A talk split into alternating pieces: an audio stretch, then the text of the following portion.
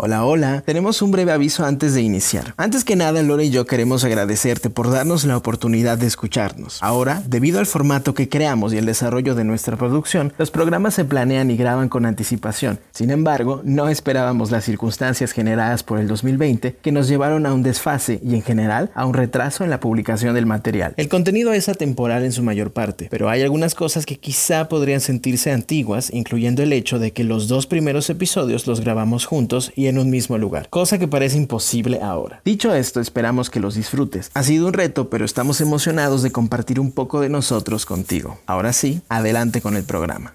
Hola, soy Lore y me acompaña Josh y juntos somos los Banalistas.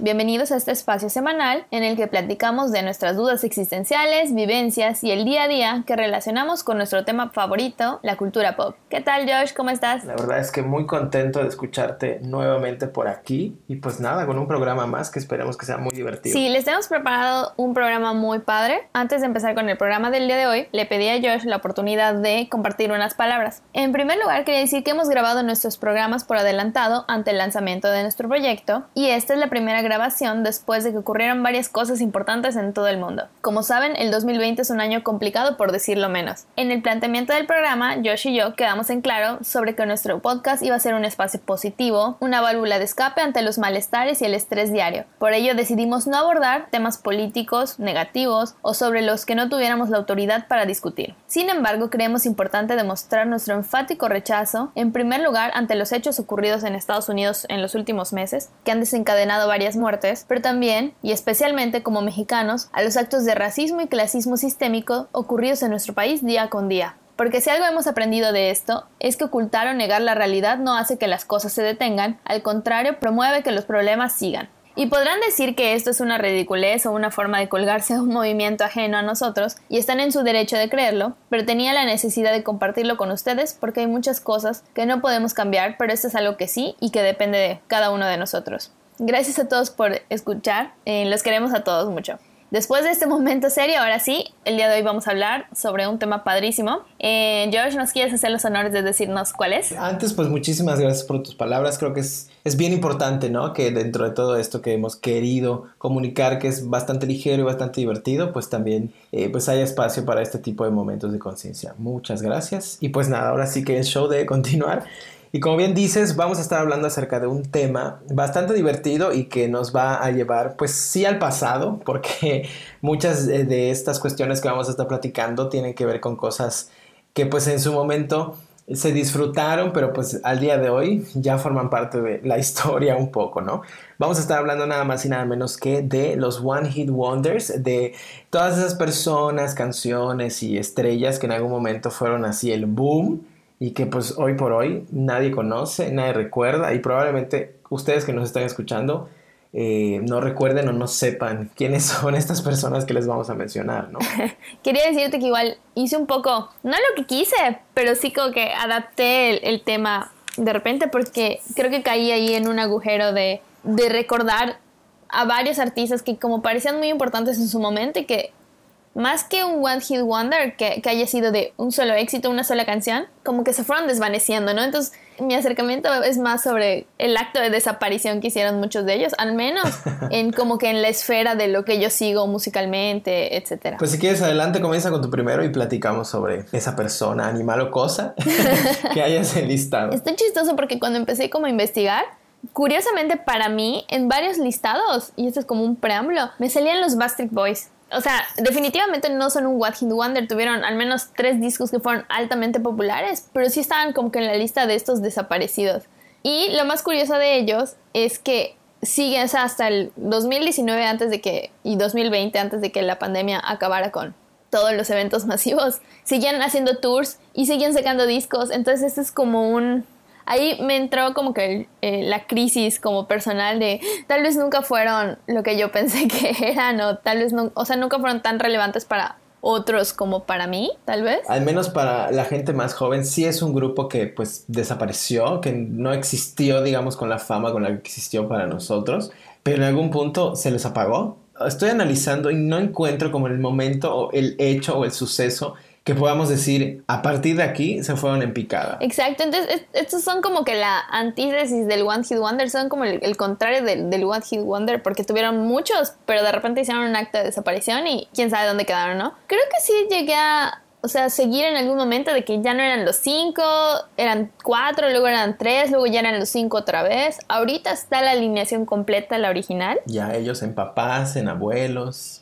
y lo más chistoso es que quienes eran las fans en ese momento, o sea, ya personas más grandes, las señoras, digamos, con mucho afecto, pues también siguen ahí, ¿no? Y se ha vuelto un vehículo de nostalgia, lo que era como algo muy novedoso ahora ya es parte de la nostalgia. Sí, sí, sobre todo porque pues en, ese momento eran el grupo, o sea, no sé, equipáralo con quién hoy por hoy es el grupo o el cantante más famoso. Esa corona ahorita ya la tienen en las bandas de, de K-pop, ¿no? Exacto, una cosa así. Tal vez no al mismo nivel, pero tal vez, o sea, lo más similar, no sé, por la, la cantidad de gente que habla de ello, tal vez sería este BTS o alguno de estos otros grupos de K-pop. O sea, imagínate, BTS en el futuro, si terminara un poco como con esta historia de los Backstreet Boys, va a ser, no sé si triste, pero muy interesante de cómo logras estar en los cuernos de la luna y poco a poco se va apagando tu luz. Y ahorita haces de que shows en supers de tiendas comerciales, porque pues así volvieron a empezar a salir nuevamente los Backstreet Boys. Obviamente gozaron de esta fama que les antecedió y desde ahí digamos que la plataforma para volver a activar a los Backstreet Boys fue menos difícil, pero pues sí tuvieron que empezar en pequeño y en petit para volver a estar otra vez en los reflectores. ¿Ahí qué piensas que sea? ¿El, temor a, no seguir siendo relevante? ¿Las ganas de seguir haciendo música? Pues yo creo que es un poco primero el hambre, porque pues sabemos que estas personas que se han dedicado toda su vida al medio del espectáculo, pues no es como que, mm, pues ya dejé de ser cantante y a partir de hoy voy a ser este CEO de una gran empresa, cuando pues no ese es el camino que llevaron. Entonces es difícil que Nick Carter un día llegue con una solicitud de empleo a una empresa cualquiera, me explico. Entonces, para ellos es también complejo, ¿no? Volver a activar su propia economía. Viven de regalías, obviamente, pero pues ya no, no contar con el ingreso económico al que estaban acostumbrados, pues supongo que sí les pega y creo que es más, pues ya no tengo la fama, pero es lo único que sé hacer, que es cantar, que es entretener y pues otra vez, ¿no? Porque pues si no, ¿qué se come? ¿De qué vive uno?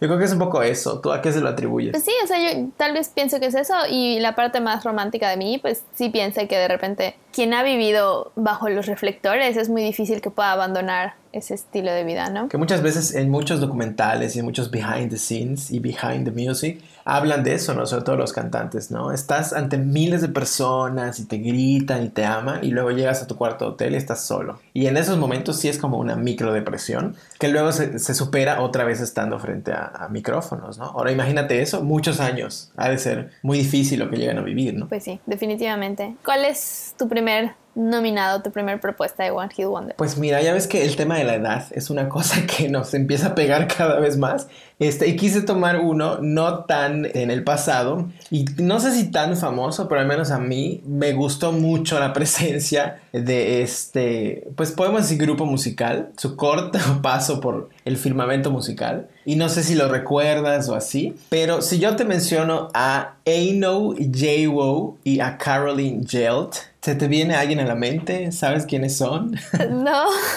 son un par de chicas suecas. No, sí, nadie, ni siquiera yo sabía que eran ellas, ¿no? Pero es un dúo sueco que eh, fue muy famoso y llegó así como meteoro a las listas de popularidad y conformaban el grupo que se llamaba Icona Pop. No sé si lo recuerdas. Ah, claro. Ah, bueno, así sí. No sé si fueron un One Hit Wonder como tal, pero sí tuvieron algunos éxitos y desaparecieron. O sea, eh, revisé en Spotify y tienen más discos, no tantos, pero pues ya nadie los, los peló, ¿no? Entonces, estas chicas, creo que todo el mundo las va a recordar. O no, quizá no las ubiquen por Icona Pop, pero por la canción de I don't Care, I Love It, esa era de ellas, salió en el 2012. Comenzaron, digamos, en 2010 pero no fue sino hasta el 2012 cuando sacaron I Love It. Que fíjate que en esa canción también está la voz de Charlie XCX, cuando Charlie XCX estaba comenzando, ¿no? Entonces también está ahí su voz. Y llegó a estar en el número 7 en Estados Unidos y al primer lugar en el Reino Unido, que son como los charts más importantes, y pues en México igual.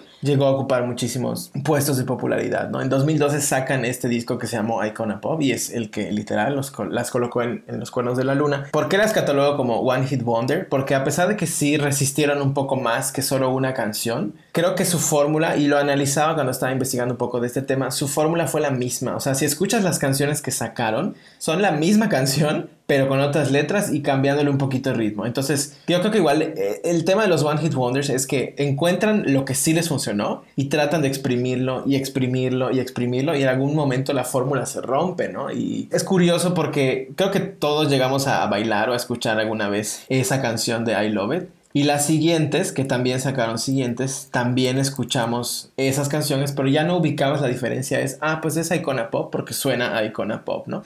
Y fue tanta su fama en ese momento que después de, de, de esta canción, años posteriores, dos, tres años, empezaron a hacer teloneras de giras mundiales de Katy Perry, de Miley Cyrus, hasta de One Direction, ¿no? Entonces, para que estas estrellas llamen a un grupo o a alguien para que les abra el show, pues sí tiene que ser en ese momento muy, este, pues muy exitoso, ¿no? Y pues a partir de 2015, 2016 empezó a bajar su fama, sacaron un siguiente disco, nadie lo peló, y pues así se fueron apagando. Siguen sacando cositas, pero ya a nadie le importan. Tú las ubicabas, te gustó la canción, ¿Te acuerdas de ellas? Sí, de hecho, eh, o sea, en que les mencionaste, se me vino a la mente la colaboración con otro grupo que la verdad a mí me gustaba mucho, pero creo que sí cae en esta categoría, si no de los One Hit Wonders, de los que tuvieron una fama muy breve, que se llama Cover Starship. Creo que fue una época como de un pop muy, ¿cómo decirlo? Muy alegre, tal vez un poco superficial, pero sí, definitivamente, como que ese momento como que terminó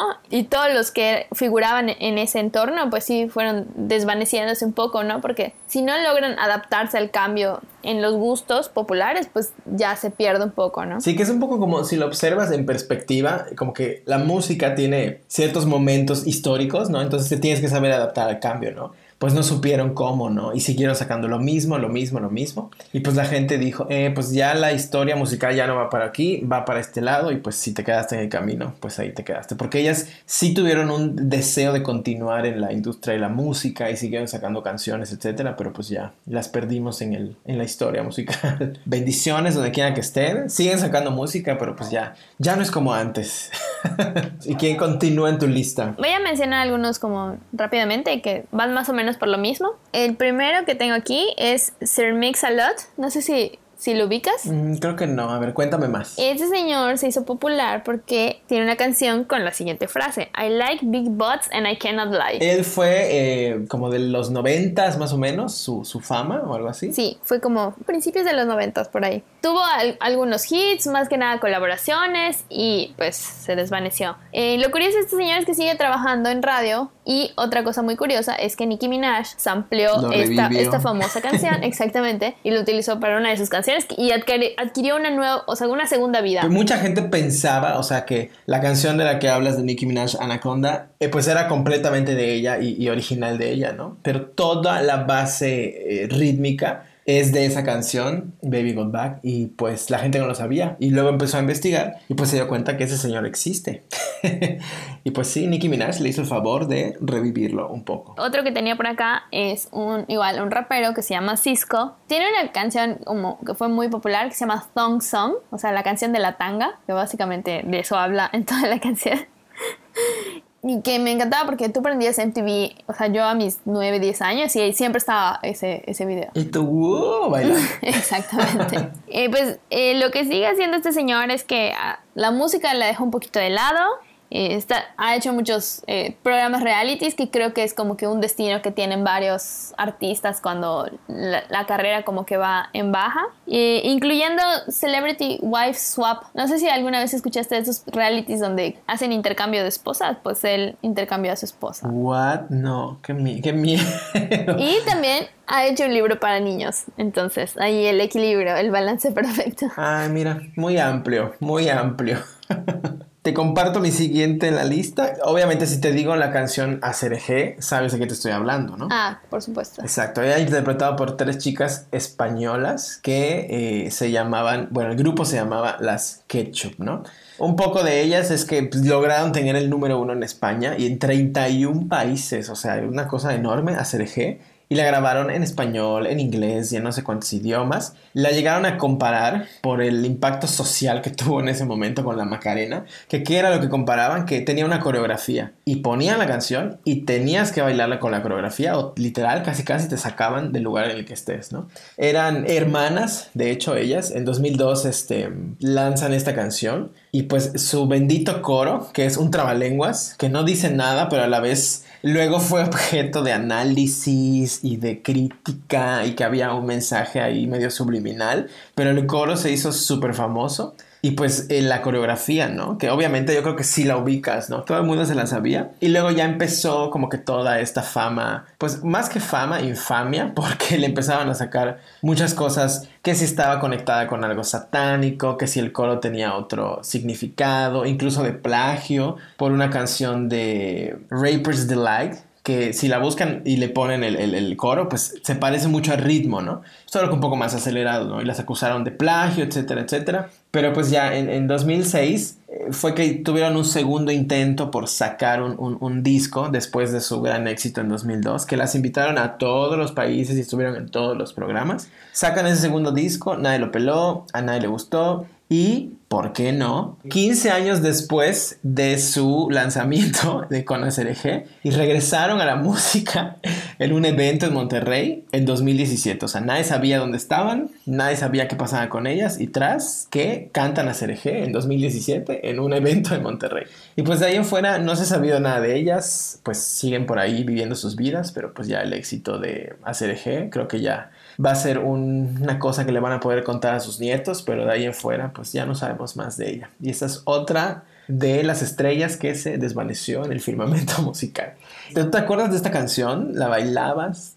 o sea, en las fiestas actuales a veces las ponen y pues ni modos, la bailas. Es que es imposible escapar esa canción. O sea, creo que estas son las, estos artistas, el epítome del One Hit Wonder. Fue tan poderosa y tan popular y tan conocida y se creó tanta polémica a su alrededor era evidente, o sea, era un, un, éxito y al mismo tiempo una maldición, porque ¿qué podría seguir después? O sea, era muy improbable que pudieran haber sacado otra canción que tuviera tal vez un impacto similar, pero algo que les permitiera continuar y pues definitivamente no lo lograron. Y es un poco como, como lo que muchas veces se ha analizado, que es esta cierta maldición para esos artistas que en la primera canción pegan y pegan a lo grande tienden a tener ese gran éxito y luego desaparecen, ¿no? Otro es el caso de las personas que Después de sacar un disco que tuvo ligera fama, empiezan a subir y a subir y a subir y como que van construyendo su carrera. Pocos son los casos, que sí los hay, que sacan una canción, pega y se mantienen hasta el día de hoy, como mi adorada Britney Spears. Yo siempre tratando de incluirla en nuestra plática. Eh, para quienes están haciendo el bingo, de nuevo salió Britney Spears, pueden marcar la, la, tachita en su, en su tablero. Ella es un caso donde sacas una canción, funciona mucho y al día de hoy, digo, ya no hace música desde hace como muchos años, pero pues ahí sigue. Siempre, o sea, será su legado. Un, paréntesis eh, en eso, yo creo que alguien que lo logró hacer no con tanto éxito como mi adorada Britney eh, es Carly Rae Jepsen con Call Me Baby, que fue en época de eh, las Olimpiadas y todo esto, y que todo, o sea, se hacían un montón de videos con, con esa canción, y que me parece que estaba iniciando esta parte de, de, Instagram y como más videos en las redes sociales. Sí, me acuerdo que todos estos niñitos de Disney, Demi Lovato, Selena Gomez, Justin Bieber, Taylor Swift, todos que se llevaban, subían miles de videos a YouTube de ellos cantándola y actuándola y se volvió más como un, como un challenge, que nos, estábamos todavía lejos de los challenges de TikTok y eso, pero se volvió el, como que el primer challenge viral. Exactamente. Y la gente lo subía y, y, no tenía tanto que ver con la letra, no tenía tanto que ver con otra cosa más que con divertirte y hacer como que las tontadas ahí grabándote. Y pues sí, le funcionó muy bien. Exacto. Y, y yo creo que ahí sí tuvo este, una buena estrategia Carly porque tal vez no, no logró el impacto de la primera canción, como decíamos, es prácticamente imposible, pero sí se mantuvo vigente y siento que es una artista que, que tiene este, mucho que ofrecer y es como, o sea, tiene música muy padre que, este, que, qué bueno que, que, se quedó, ¿no? O sea, que, que, puede seguir mostrando sus propuestas. Sí, que me voy a adelantar un poco en esa sección de recomendar algo, pero si pueden checar el segundo disco creo que sacó ella, es buenísimo. O sea, las canciones son así de que yo lo pongo y es de que un viaje astral a un país de música y diversión. es muy bueno el disco, tiene como que eh, una base melódica ochentera y como que el sintetizador. Está, está padrísimo. De verdad me hubiese gustado que sea más famoso este disco. pero pues yo sé que es feliz haciendo música. Exacto, yo creo que eso es algo muy padre que, que ella decidió, bueno, tuve esto que fue muy positivo, pero mm, lo que a mí me gusta es hacer música y se quedó, ¿no? Josh, tú y de nuevo tú dejas que naufrague. Oh my god. Esta historia es, es, tan, o sea, estoy en shock, o sea, ni siquiera puedo, ni siquiera puedo articular eh, mis, mis, sentimientos. Mi... Es digna de una película la historia. Estoy hablando de Noelia, una cantante que para cerrar los 90 sacó una canción que se llama Tú, que fue un gran hit en, Latinoamérica, como pasa con muchos de estos casos del One Hit Wonder, hizo giras, este, tuvo un gran impacto, pero no duró mucho tiempo. Lo intentó, quiso hacer otras canciones, no funcionaron, pero luego también hubo dramas interpersonales de la vida de, esta cantante y pues hacemos un salto de unos cuantos años. El, el resultado, el final, bueno, no puedo decir que es el resultado porque no sé qué fue lo que llevó, pero hoy, hoy en día eh, nuestra querida Noelia se dedica al, a la industria del entretenimiento para adultos con pues creo que un relativo éxito. Ella está muy orgullosa de lo que está haciendo. Pues qué bueno. ¿Tú habías escuchado de, de la historia de Noelia? ¿Qué sabes? ¿Qué, ¿Qué chisme tienes por ahí? Ay, mi Noelia. Pues sí, por supuesto que sí. Gran fan. Tuvo, esa canción que dices que se llamó Tú, que fue así un hitazo y la que la colocó en todos lados, pero igual antes sacó una que se llamó Candela, que era como de fiesta, de yo soy Candela, y era así de que wow, ¿no? Que los niños bailaron en, en los festivales de primaria durante mucho tiempo. Exacto, exactamente, que ahí nos veías en los festivales de la primaria disfrazados de rumberos, bailando, yo soy Candela, soy una llamarada, pero bueno, así las cosas de nuestra niñez ahora sí que, su historia es, como de, análisis, porque pues sí luchó y sí sacó canciones y sí se fajó trabajando y sí sacó discos. Estuvo y estuvo y estuvo intentándolo y nomás no lo logró. Tuvo varias polémicas. Una vez en algún momento se filtraron, cuando todavía no existía esto de las redes sociales ni nada, y era así de que te lo mando por infrarrojo. se filtraron unos videos íntimos de ella, pues con su pareja, ¿no? Y pues se hizo así súper viral esos videos y eso le destruyó mucho, supongo que la autoestima, pero también la carrera, ¿no? Entonces, a partir de ahí siguió trabajando, pero ya nadie, al menos a nivel musical, nadie la tomaba en serio, ¿no? Y como dices, terminó ya colocando sus pues dotes artísticos en el área del entretenimiento para adultos, lo anunció con mucha emoción en, en sus redes sociales, haciendo ver que pues intentó seguir sacando música, intentó tener el apoyo de una disquera, no lo consiguió. Y pues sea como sea es parte de la industria del entretenimiento, ahora en la faceta de entretenimiento para adultos pero pues se ha visto feliz, este, sube sus fotos en, en, sus redes sociales y pues es feliz, mi Noelia, adorada, y seguiremos escuchando On Repeat Forever, tú y de nuevo tú. Quiero cerrar con broche de oro casi casi. Si yo te digo Garibaldi, ¿Sabes de qué te estoy hablando? Evidentemente sí, porque yo en mis años mozos, más mozos, en mis dos o tres años vivía en Veracruz y a la gente ahí le gusta mucho bailar y yo de niña bailaba canciones de Garibaldi que ahora lo considero un poco inapropiado. sí, de hecho, si analizas las letras están raras, pero bueno, de ese grupo pues salieron grandes estrellas como Ingrid Coronado, como Patti Manterola, pero una que sin lugar a duda tiene su propio hilo histórico, es Pilar Montenegro. Pilar Montenegro, gran estrella. Pues no sé si recuerdas, que yo supongo que sí, una canción que se llamaba Quítame ese hombre, de Pilar Montenegro. Fue así como el acereje de la época, fue el tú y de nuevo tú del momento, fue el mambo número 5 de, ese, de esa etapa histórica. Fue el hit de la mujer despechada. O sea, fue la primera gran señora, con todo el respeto de Jenny Rivera, porque sí, ¿no? Le funcionó esa canción y es lo que te digo, ¿no? Cuando los artistas se dan cuenta, um, deja tú los artistas, los que están detrás de los artistas, los de la disquera y así, se dan cuenta que algo funciona, pues van y lo van a exprimir hasta que le saquen el último centavo. Entonces, esta canción de Quítame ese hombre eh, se convirtió en, o sea, la más famosa de, de, esta cantante. Y pues obviamente la llevó a elevar su carrera por todo lo alto. Y también es muy, muy recordada, pues obviamente por, por su paso en Garibaldi pero también fue actriz y también estuvo trabajando pues su faceta artística en frente de las cámaras, ¿no? Todo empezó a ponerse raro cuando esta canción empezó a salir, pero que en salsa, pero en bachata, pero en electrónica, pero en mariachi, pero en acústico, pero en reggaetón, pero, o sea, en todos los ritmos que te puedas imaginar, había una versión de Quítame ese hombre. Pero pues sí, en algunas entrevistas, porque estuve recordando un poco sus presentaciones, en algunas entrevistas la veías incómoda de que pues ya estoy harta de esta canción, tanto como ustedes, pero me está dando de comer, ¿no? ¿Y cómo la hacemos? Exacto, y cómo la hacemos, que es lo único que, que de momento sé hacer, ¿no? Entonces, pues tuvo mucho éxito con esa canción, sacó otras que tuvieron cierta fama, pero pues fue desapareciendo, ¿no? En 2008 se volvió a unir este grupo de que salió Garibaldi y ella no volvió junto con el grupo. Que esta historia está como que despierta el, cariño de la gente porque no termina tan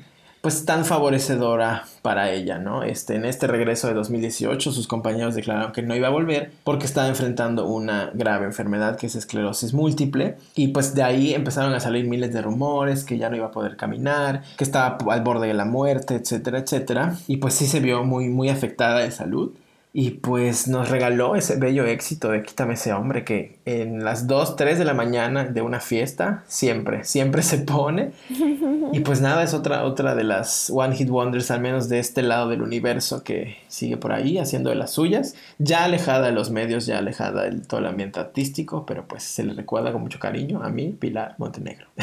Mi querida Pilar. Yo tengo uno más que me imagino que tú sí debes de conocer a este artista. Es Mika. Sí, sí, sí, por supuesto. Bueno, como tal, no fue exactamente un One Hit Wonder porque tuvo un par de canciones, dos discos que fueron como más conocidones, pero la mayoría se queda con con este primero, ¿no? El de eh, Everybody's Gonna Love Today, Gonna Love Today, Gonna Love Today.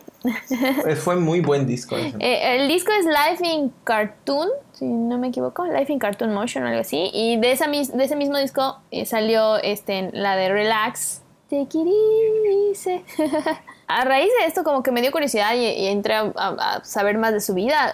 Tuvo una vida muy pues complicada, este, su, su papá este, fue rehén en Kuwait en algún punto, él tuvo que vivir en su coche con su mamá y sus hermanas porque quería hacer música, o sea, ha sido una vida como pues complicada, llena de retos y pues ha seguido, ¿no? Y creo que por lo mismo pues han sabido afrontar que bueno, después de, estos hits, sí bajó su impacto, pues se, se, mantuvo, ¿no? Haciendo cosas. Este, ahorita creo que tiene un disco nuevo que es eh, My Name is Michael Holbrook, que, o sea, básicamente habla de, de, quién es él, ¿no? Como persona. Ha tenido actuaciones, presencia como juez en The X Factor en Francia. Y curiosamente, eh, eh, pues entré a ver sus redes y todo para ver en qué andaba y pues sigue más vivo que nunca. Y tiene incluso una foto con Dana Paola. Sacó una canción con ella, sí, sí. Exactamente, porque sacó una canción con ella y vino a México igual en septiembre o octubre por ahí. Entonces ahí sigue y sigue presente en, en, México también. Sí, yo creo que lo que le pasó a Mika es que dio el boom y mucha gente se enamoró de su música y de como que su onda. Y esos fans los mantuvo y los siguió cosechando y le siguió haciendo música. Y tiene una gran base de fans que ahí sigue con él.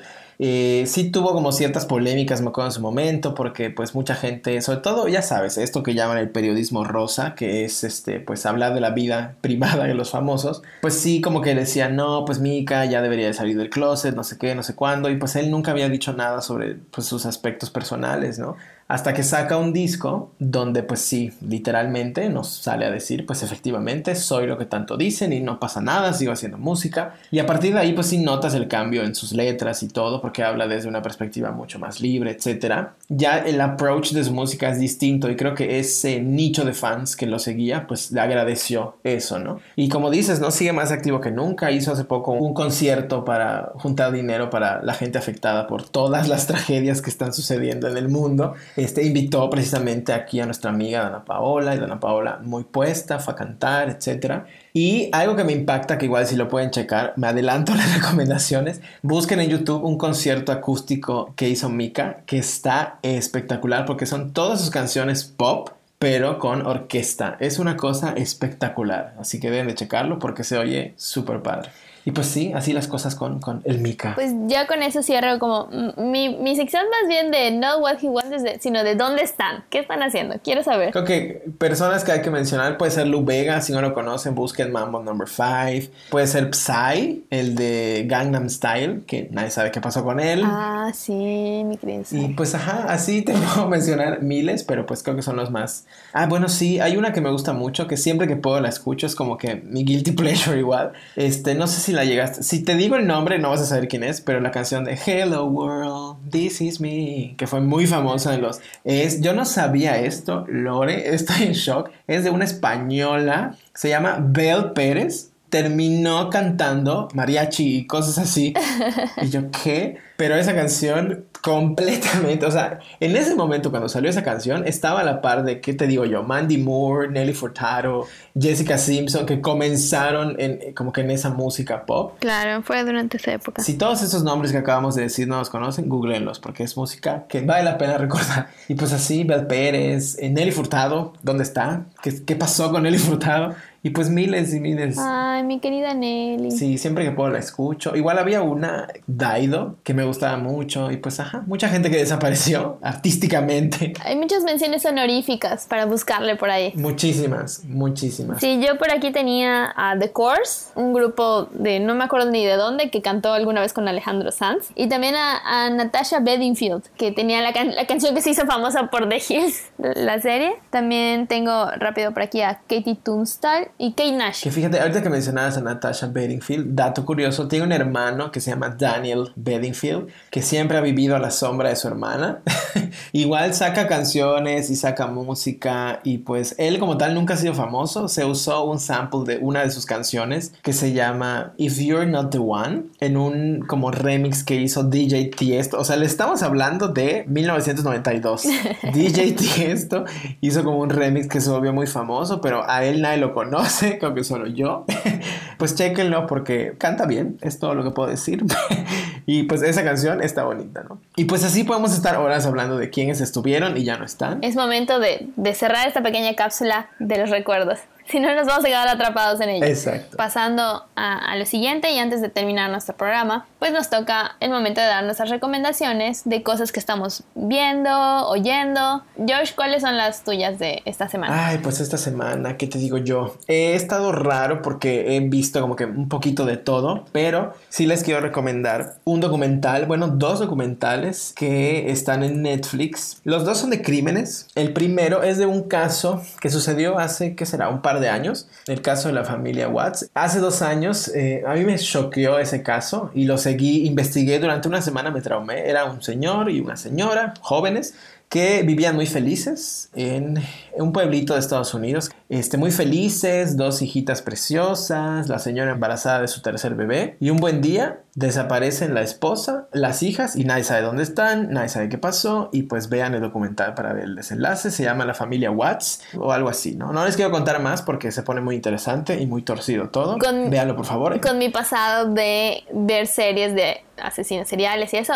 siempre te dicen, el primer sospechoso es el esposo. Es todo lo que voy a decir. No lo he visto, así que puedo hacer un spoiler. Obviamente no es como que les vayamos a spoilear porque es una noticia que ya pasó y ya saben en qué terminó. Eh, véanla porque sí hay momentos en que tú dices, es que es por aquí y luego resulta que, mm, pero pues ahora que mencionan esto es por acá, ¿no? Entonces véanla, está muy padre. Otro documental es Las tres muertes de María Escobedo, por favor véanlo, es un crimen que sucedió en este país relacionado con las muertes de Juárez. Es una historia desgarradora. La empecé a ver y no hay forma de que no te conmueva, ¿no? Desde el primer momento es un documental que pues es reciente y está causando mucho revuelo por todo lo que para el mundo revela y para México recuerda, ¿no? Que vivimos en un país con un estado fallido, que vivimos en un país con corrupción. Digamos que esta visión ante el mundo es muy escandalosa porque no conciben un país tan podrido en cuanto a sus leyes, ¿no? Pero bueno, véanlo por favor. Si les, les es muy sensible estos temas, pues no se los recomiendo. Y otras dos cosas más ligeras que igual y, puede ser que a ti te gusten, Lore.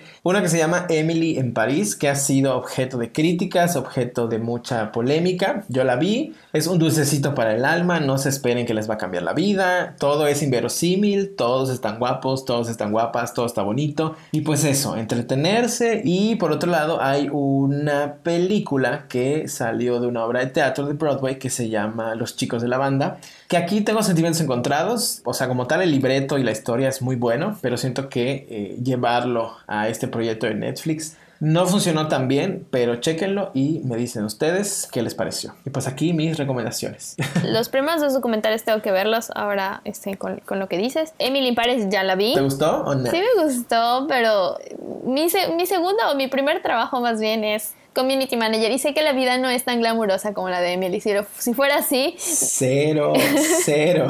las cosas serían muy diferentes. La gente que nos escucha que se dedica a esto, o sea, preguntas como, ajá, ¿y la pauta? ajá, ¿y la programación? ya sabes, pero entretienen. Exactamente, sí, o sea, eso te lo digo como que o sea, en una parte de mi mente está así como que no, es que esto no es así. Pero sí, o sea, la, la serie es divertida, está muy bonita, visualmente están muy bonitas las personas que están ahí, está súper rápida porque son, no sé, son 10 episodios de media hora o algo así. Te la acabas en un ratito, ¿no? ¿Crees que haya segunda temporada? Yo creo que sí, o sea, por cómo está montada, es obvio, por la respuesta que tuvo también. Entonces yo creo que sí. También vi los chicos de la banda, eh, me gustó la historia, me gustó cómo se llevan a cabo las situaciones, pero sí siento que tal vez pues el formato de una película les faltó aprovecharlo de otra forma. Pero pues vale la pena verla y pues que igual cada quien pues saque sus propias opiniones. No, no es un resultado fallido, está padre y sobre todo por la, eh, por la historia en general, no voy a decir nada más de eso pero sí, o sea, te queda como que algo así como que, ah, algo faltó ahí. Que la obra, o sea, ir a ver la obra ha de ser una cosa espectacular. Me imagino. Que esa es la parte positiva, ¿no? De que pues si no tienes la posibilidad de ir a ver la obra y te la están trayendo a ti, pues padrísimo, ¿no? O sea, que puedas conocer una historia. Si, no puedes viajar, o sea, y de aquí a que cualquiera de nosotros pueda viajar a Nueva York, pues está complicado. Que hicieron una adaptación mexicana, pero no, no, no supe mucho de, de ella. Y bueno, paso a mis recomendaciones, trataré de ser breve esta vez. la primera, pues pues, con esta parte de los One Hit Wonders y de, todo esto, pues me puse a desempolvar pues, algunas cosas. Y les mencioné brevemente hace un ratito a Katie Tunstall, me gusta mucho su música. O sea, tuvo como dos canciones que pegaron. Una de mis favoritas de ella es Black Horse and the Cherry Tree. O sea, tiene tantos elementos musicales. O sea, y de repente el pandero. O sea, toda la parte de la música tiene su momento para brillar y, la voz está padrísima. Escúchenla y me dicen qué les parece si ya la habían escuchado, si les recordó algo bueno, malo, y la siguiente, que se relaciona con igual otra artista que les dije que se llama Kate Nash, es esta serie Glow que me rompió en el corazón en los últimos días porque cancelaron la serie. Ya estaban grabando la cuarta temporada, ya habían grabado uno o dos episodios cuando este, salió todo esto cosa del COVID, ya están en grabación y por la naturaleza del mismo programa que son luchadoras, este, eh, la historia es de, un grupo de mujeres que son luchadoras y pasan muchas cosas más que no les voy a spoilear si no la han visto. Entonces por la naturaleza de, del contacto físico pues se iba a retrasar mucho la grabación y Netflix ahorita pues dijo pues no me quiero arriesgar, no quiero invertir esta cantidad por estar en stand-by y la canceló. La verdad es que la tercera temporada termina, podemos decirle un cliffhanger, como que en un engancho ahí, como que era evidente que algo más iba y debía pasar. Entonces mi petición para todos es que la vean, para que Netflix diga, ah, bueno, voy a hacer aunque sea, voy a hacer una película o voy a esperar y voy a intentar, o que alguna otra plataforma diga, ah, hay algo bueno por acá. Véanla, si no les gusta mucho, pónganla de fondo mientras hacen otras cosas, hay que engañar a Netflix para conseguir lo que queremos a veces.